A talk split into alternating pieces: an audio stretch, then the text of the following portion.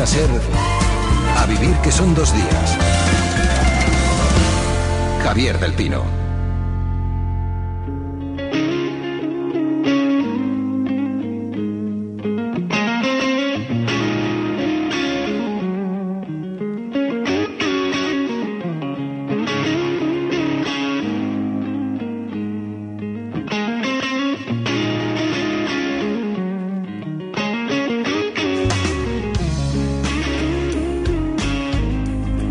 El desempleo, la precariedad laboral y la falta de perspectivas de futuro no son problemas ajenos a la profesión periodística.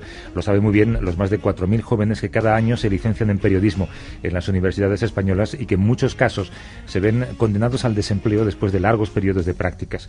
De becarios, de jóvenes promesas del periodismo vamos a hablar esta mañana con Gervasio Sánchez. ¿Cómo estás, Gervasio? Hola, buenos días. Eh, ser becario, a priori, eh, no es nada malo. Yo decirte que yo he sido becario en esta casa. Por cierto, estoy a punto de cumplir 25 años, así que mal no me fue siendo becario. Eso debería ser, ser becario, la oportunidad de aprender esta profesión viendo cómo trabajan los veteranos. Hasta aquí eh, todo bien. El problema es que la Federación de Asociaciones de Periodistas, la FAPE, eh, lleva tiempo denunciando que en ocasiones los medios abusan de los universitarios que llegan a una redacción, ¿no? Bueno, en primer lugar te diré que yo nunca he sido becario, porque como dice Maruja Torres, más máster da la vida, y yo he ido a hacer este tipo de periodismo de becario sobre el terreno, pero es verdad que la situación cada día es más compleja, cada día es más dura y la propia FAPE se ha puesto muy dura en el sentido de pedir al Ministerio de Trabajo que haga investigaciones sobre la situación de los becarios en la inmensa mayoría de las empresas periodísticas. Y creo que es importante que el Ministerio de Trabajo sancione seriamente a quienes incumplen la ley, incluso violan la ley. ¿Tú crees que ha afectado la crisis a generar más malas prácticas en los medios? Pues evidentemente eh, estas prácticas, malas prácticas, estos abusos, mm, se de alguna forma se hacen mucho más permanentes, ¿no? Yo creo que es muy importante, sinceramente, que esto deje de ser lo habitual. Hay un periódico con más de 100 años de historia en el que el 80% de sus redactores son antiguos becarios. En Radio Zaragoza nos está escuchando Santiago Bernal, que es director de Recursos Humanos del Grupo Heraldo. Santiago, buenos días. Hola, buenos días. Eh, tienes aquí, por cierto, a un empleado de vuestro periódico, colabora con vosotros, a Gervasio. Es una cifra muy optimista. El 80% de los empleados son antiguos becarios. ¿Qué significa esto? Bueno, nosotros llevamos con el sistemas de, prácticas y becas pues ya desde, desde el año 93 y lo cierto, efectivamente, en estos momentos nuestra plantilla tiene una media de 42 años y efectivamente el 80% de, de la actual plantilla de redacción pues ha entrado por este sistema. Primero durante prácticas en verano a continuación se encadenaba con una beca de, un año de duración que ahora son 10 meses y a continuación se producía la, contratación, ¿vale? Esto era lo que venía siendo habitual, pues evidentemente, pues hasta hace tres años, en el cual, bueno, pues por circunstancias ya de todos conocidas, pues efectivamente el nivel de contratación ha bajado, ¿vale? Pero en cualquier caso es cierto que efectivamente sigue siendo nuestra principal fuente de reclutamiento. Pero a, priori hay que interpretarlo como una esperanza para futuros periodistas. Ser becario eh, significa que puedes tener un futuro en ese medio. Sí, sí, perfectamente. Hablamos de prácticas remuneradas, ¿no? Sí, sí. O sea, vamos a ver, más que prácticas remuneradas, nosotros lo que hablamos, por huir de ese concepto que realmente no, no debería ser tal, nosotros hablamos de bolsa de ayuda al estudio. Realmente es una ayuda que nosotros entregamos a los alumnos y a los becarios como mínimo para que lo que es el, hacer las prácticas pues no le suponga un coste, aunque solo sea desplazamiento, transportes, etcétera. Y luego una vez licenciados pueden acceder a esa bolsa de estudios, eh, creo que son 10 eh, meses, eh, unos 600 euros al mes. Efectivamente.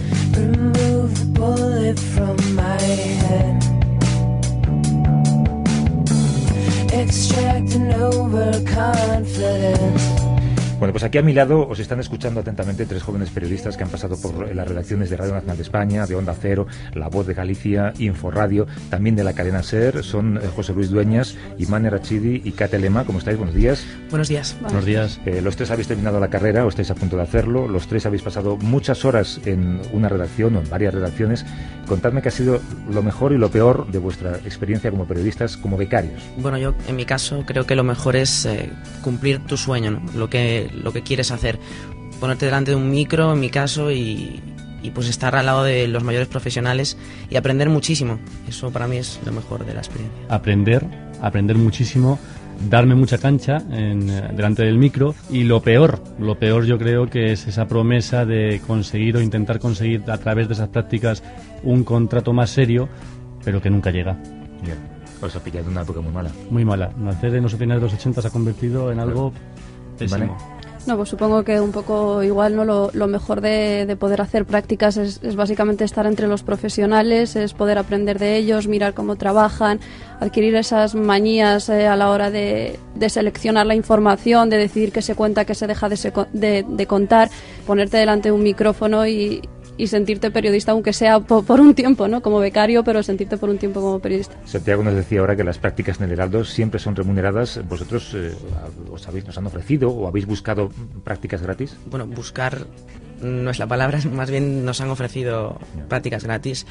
E incluso hay ofertas de trabajo, de, bueno, de becario, de voluntario, de ya no sabes no sabes qué hacer porque realmente la remuneración es, es mínima y no con eso no vas a ninguna parte. Yo creo que con 180, con 200 euros, con 300 euros es una mínima ayuda que no, no te llega a ti ni a, bueno, ni a tu familia para, para, salir adelante. Es que ahora lo triste, lo triste creo yo, es que tienes que atenerte o debes atenerte a lo que hay y lo que hay muchas veces es sin remunerar, a pesar de ser licenciado y tener cierta experiencia en otros medios. ¿Tienes que cogerlo? Bueno, pues puedes pensar o puedes decidir que no lo coges sabiendo que luego vendrá alguien que lo va a coger. Entonces, al final lo coges y dices, oye, voy a tomar esto como un poco a meritaje, meritaje para intentar conseguir lo que, lo que siempre se intenta conseguir, el contrato.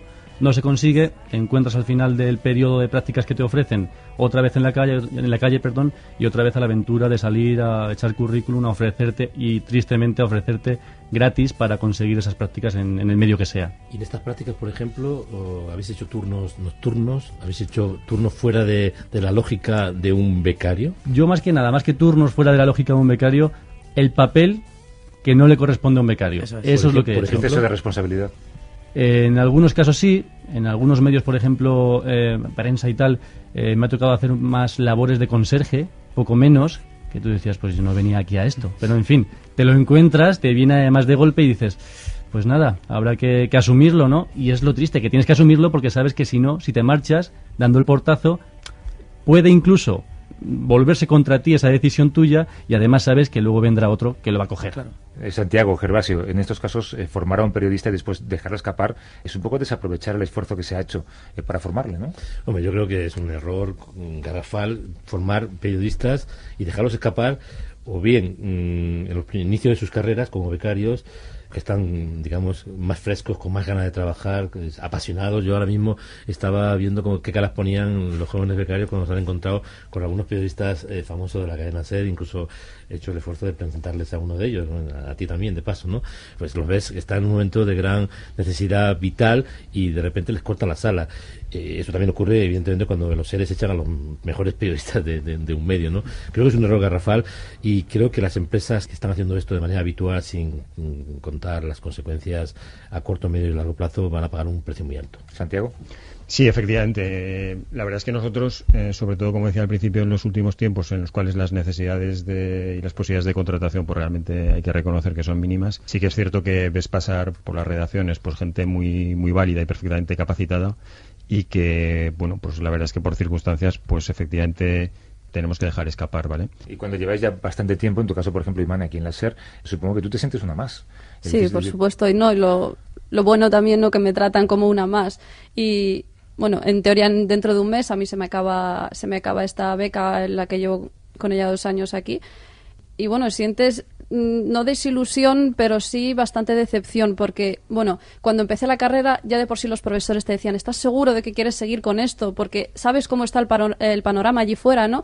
Eh, hay mucho paro, hay tal, pero cuando empecé hace dos años aquí, me volví a sentir periodista, volví a, a sentir que esto era lo que yo quería hacer de verdad, que, que no me había confundido de carrera, pero luego con los meses veías la depresión de los que te rodean porque estaban pendientes del anuncio de un ERE, del anuncio de un despido, a ver quién se va, a ver quién se queda, y dices, si esta gente con tantos años de experiencia, con todo lo que saben, con lo preparados que están, y están pendientes de un ERE, ¿qué va a ser de mí? que yo claro. acabo de empezar en todo esto y es que voy a ir a la calle como el resto. Refleja muy bien la situación del sector, tal y como lo cuentas. En tu caso, José Luis, creo que tus padres incluso se llevaron un disgusto, ¿no? Cuando les dijiste que querías ser Terrible, periodista. terrible. Ellos son profesores y ellos veían la realidad mejor que yo, porque yo, claro, yo con 17 años llegué a Madrid y veía el mundo por un agujerito minúsculo.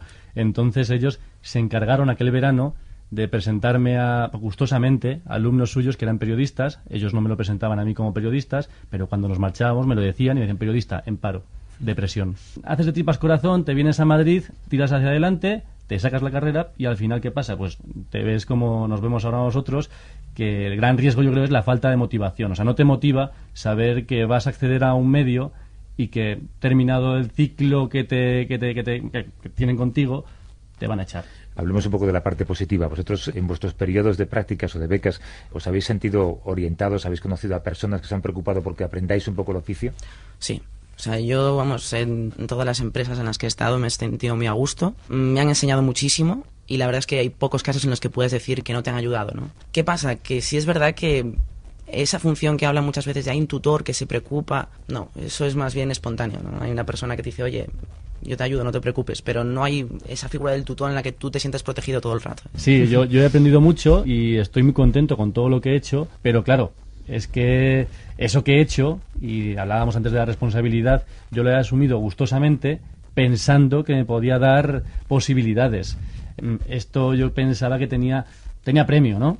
Pero no lo tiene, no lo tiene. Y te das cuenta, bueno, yo donde he Bienvenido estado- al mundo. Claro, sí, yo donde he estado también he tenido la suerte que me han dado, un- me han dado horas y horas y yo eh, proponía cosas y me decían, oye, pues venga, inténtalo, ánimo. Yo he tenido la mejor parte, ¿no? Que, que incluso los redactores, por ejemplo, en donde estoy yo, ¿no? En la sección de internacional, que no hay temas todos los días ni hay temas suficientes para todos, ¿no? Pero los redactores, los que, los que ya llevan aquí tiempo, te dicen, bueno, haz tú esto, ¿no? Ya que estás aquí para aprender, hazlo tú, no pasa nada y tal, cuando la gente estoy segura de que, hombre, están aquí y prefieren hacer algo a estar sentados delante de un ordenador, ¿no? Pero te dan el trabajo a ti para que, bueno, intentes tú mostrar que sabes y que eh, quieres aprender, ¿no? Prefiero quedarme con esa parte.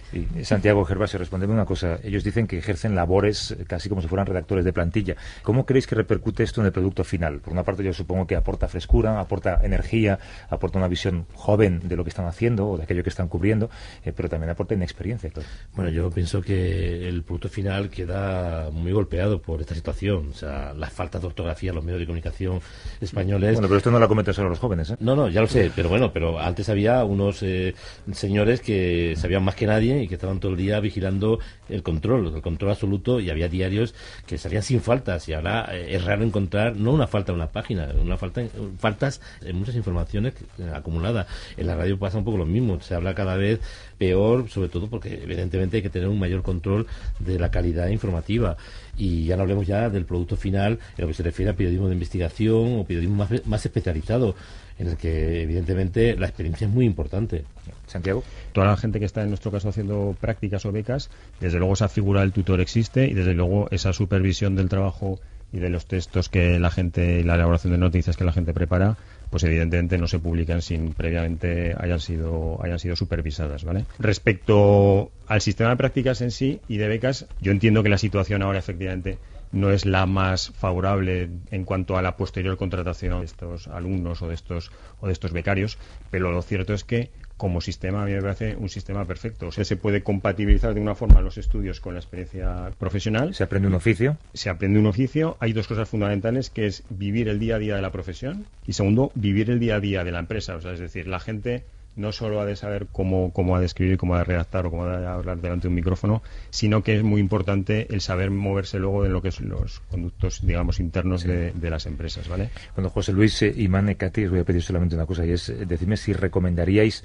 a mm, la generación que va después de vosotros que estudie periodismo. Yo sí, yo sí es su ilusión que lo estudie, que lo estudie, pero que se fije muy bien dónde se meten, porque la retroalimentación debe ser justa y el pez gordo nunca se debe comer al pequeño. Y nosotros somos los pequeños, tristemente, pero somos los pequeños. Katy. Yo creo que totalmente y rotundamente sí, porque es más necesario que nunca, pero que entren sabiendo muy bien lo que hay, que nunca pierdan sus principios y que luchen, sobre todo porque no les avasallen a ellos y por cambiar las cosas. Pues que, que se lo piensen muy bien antes de, antes de hacerlo porque esto no es lo que parece cuando, cuando empiezas. Pero sí, por supuesto, si es, si es lo que quieren hacer, mm, sin duda, más vale trabajar en lo que te gusta que trabajar en algo forzado. Y Gervasio, tú que estás empezando, ¿qué dirías? Bueno, yo otro día me asusté porque en la mesa mi hijo, que tiene 15 años, dijo, hoy hemos hecho un balance de los compañeros de clase, 26 o 27, qué quiere ser cada uno, y me asusté mucho porque 11 quieren ser periodistas. Pero esto sí que me asustó, me puso muy Pues nervioso. lo mejor que puedes hacer ahora es inventar una máquina del tiempo. Eso son favorecidos. Eh, José Luis Dueñas, Iman Erachidi y Katy Lema, becarios, ex becarios, becarios en potencia, periodistas o, o futuros periodistas. Os agradezco que hayáis contado un poco vuestras experiencias y vuestros miedos y vuestras preocupaciones. Eh, Santiago Bernal, que es director de recursos humanos del Grupo Heraldo. Gracias a los cuatro. Un abrazo. Igualmente. Gracias, Gervasio, gracias. un par de semanas te veo aquí. Muchas Gracias. Hasta luego.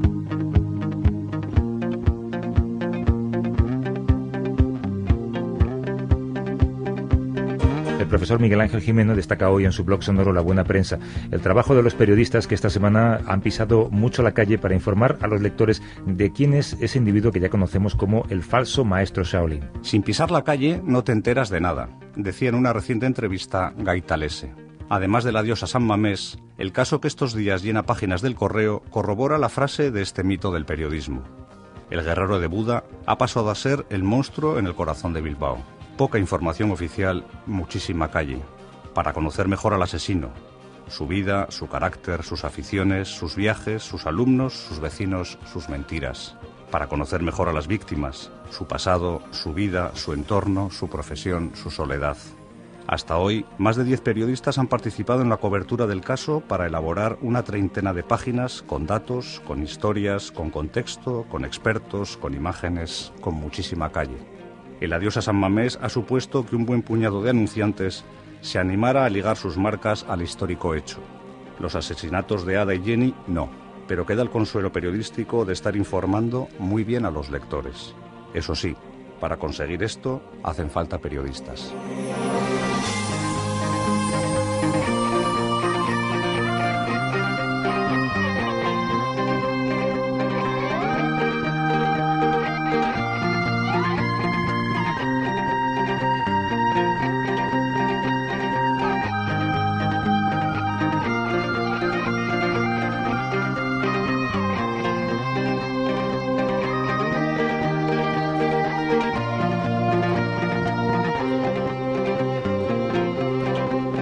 A vivir que son dos días. Javier del Pino.